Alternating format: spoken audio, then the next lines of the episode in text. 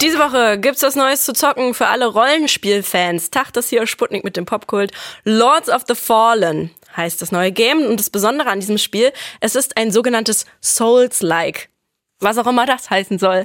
Aber dafür habe ich ja zum Glück meinen Kollegen und Gamechecker Alex hier. Der hat Lords of the Fallen nämlich für uns alle schon gezockt und will es uns jetzt vorstellen. Hallo Alex. Hi. Also Alex, was zur Hölle ist denn bitte ein Souls-like? Also, das sind im Grunde Spiele, die sich an der sehr beliebten Dark Souls-Reihe orientieren, quasi ein Untergenre der Action-Rollenspiele mit einem meist sehr düsterem Fantasy-Setting, schwierigen Kämpfen und viel Fokus drauf, den eigenen Charakter auszubauen. Das Besondere ist, dass die Originalmacher der Souls-Games dieses Jahr was ganz anderes machen und es stattdessen gleich zwei Nachahmer gibt. Zum einen Lies of P, über das habe ich jetzt erst vor ein paar Wochen geredet und jetzt eben noch Lords of the Fallen, also ganz nach dem Motto, wenn die Katze aus dem Haus ist, tanzen die Mäuse auf dem Tisch. Dann wird sicher auch spannend, welches Spiel sich hier am Ende besser geschlagen hat. Aber erstmal, Alex, worum geht's denn überhaupt in Lords of the Fallen? Im Intro zum Spiel erfährt man, dass die Welt von Lords of the Fallen einst vom dunklen Gott Edir regiert wurde, der mit allerlei Untoten, Mord und Verderben eine Schreckensherrschaft geführt hat.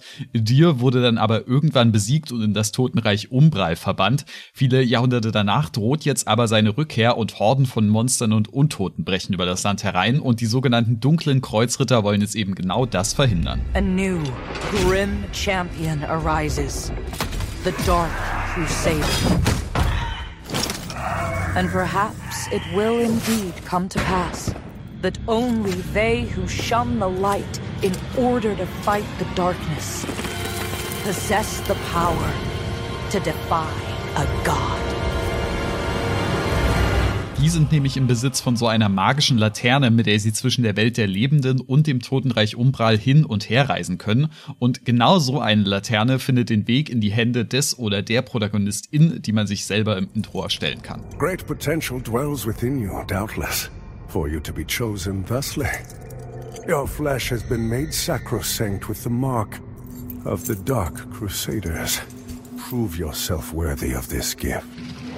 Und natürlich soll der eigene Charakter diese tödliche Göttersuppe dann wieder auslöffeln. Alles klar, natürlich. Klingt schon mal angemessen düster, Alex. Ist es denn überhaupt auch spannend? Mm, also ganz wie beim Vorbild auch geht es in Lords of the Fallen jetzt eher um das Setting an sich, so um die Atmosphäre und die Welt darum. Denn die Story selber wird eher zurückhaltend erzählt. Man muss sich da viel aus Informationsfetzen zusammenpuzzeln und die meisten Charaktere sprechen eher ein Rätsel. The lamp must be born until the favored child makes themselves known.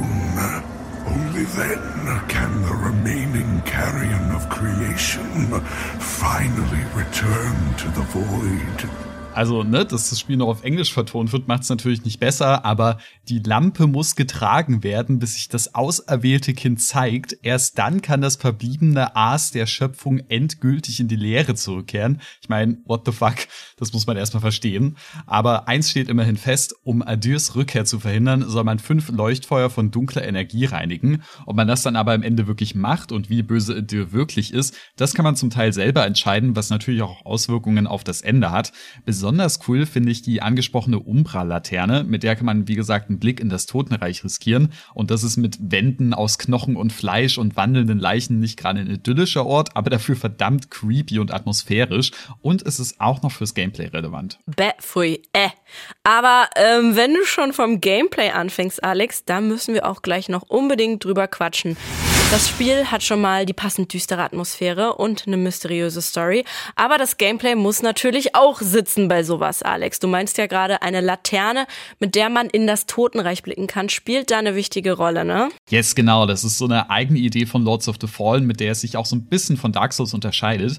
Wie du schon sagst, es gibt eben das Reich der Toten Umbral und in das muss man immer mal wieder abtauchen, wenn zum Beispiel eine Tür in der Welt der Lebenden versperrt ist und in Umbral ist sie dann offen. Oft gibt es dort auch geheime Pfade oder Schätze Schätze zu entdecken, obwohl das Spiel davon abgesehen doch eher linear ist. Allerdings ist der Ausflug auch nicht ganz ohne Risiko. Man kann zwar jederzeit nach Umbral hinreisen, aber eben nur an festen Punkten wieder zurück. Und dort tummeln sich dann deutlich mehr Gegner und wenn man da drauf geht, dann heißt es zurück zum letzten Checkpoint.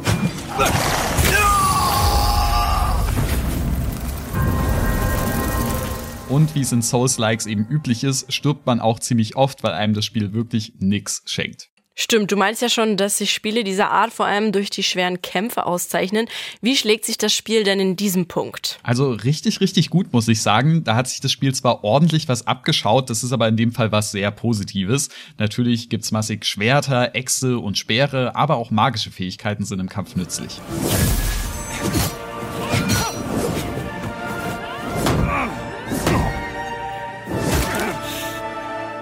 Aber mit bloßem Draufdreschen, da kommt man nicht wirklich weit, denn Ausweichen, Parieren und Blocken sind hier so wichtig wie in kaum einem anderen Rollenspiel. Besonders die Moves der Bossgegner, die muss man wirklich gut kennen, um dann den passenden Augenblick zum Gegenschlag zu finden. Aber die Kämpfe werden natürlich auch belohnt, denn mit den Erfahrungspunkten, die man bekommt, kann man den Charakter aufwerten und je nach Präferenz dann mehr auf schwere oder leichte Waffen oder Magie spezialisieren. Und das ist hier genauso motivierend wie bei den Vorbildern. Alles klar. Alex, du klingst ja alles in allem schon ziemlich angetan. Yes, bin ich auch, denn unter den Souls-Likes spielt Lords of the Fallen ganz weit oben mit. Ab und zu, da vermisse ich so ein bisschen so ein paar große Highlights, so einen Bosskampf, der mir die Kinnlade runterklappen lässt oder so. Aber davon abgesehen finde ich das Spiel richtig, richtig toll. Du meinst ja am Anfang, dass es neben Lords of the Fallen auch noch Lies of Pi gibt, das in so eine ähnliche Richtung geht. Welches Spiel gefällt dir denn jetzt am Ende besser? Puh, das ist echt schwer zu sagen, weil sich beide auf einem wirklich sehr sehr hohen Niveau bewegen. Aber ich glaube, Lies of P hat bei mir dann doch ganz knapp die Nase vorn. Das hat einfach noch ein paar mehr kreativere Designs und eigene Ideen im Setting, was mir bei Lords of the Fallen eben ein bisschen gefehlt hat. Genau diese Kinnlade-Runterklapp-Momente eben. Lords of the Fallen hat dann aber auf der anderen Seite ein paar mehr Freiheiten beim Charakterausbau. Also du siehst, es ist wirklich, wirklich schwierig. Ich würde aber auf jeden Fall beide empfehlen. Alles klar, also doch eine gute Empfehlung für Lords of the Fallen. Das Spiel könnt ihr auf PC, Xbox und PlayStation für so circa 60 Euro zocken.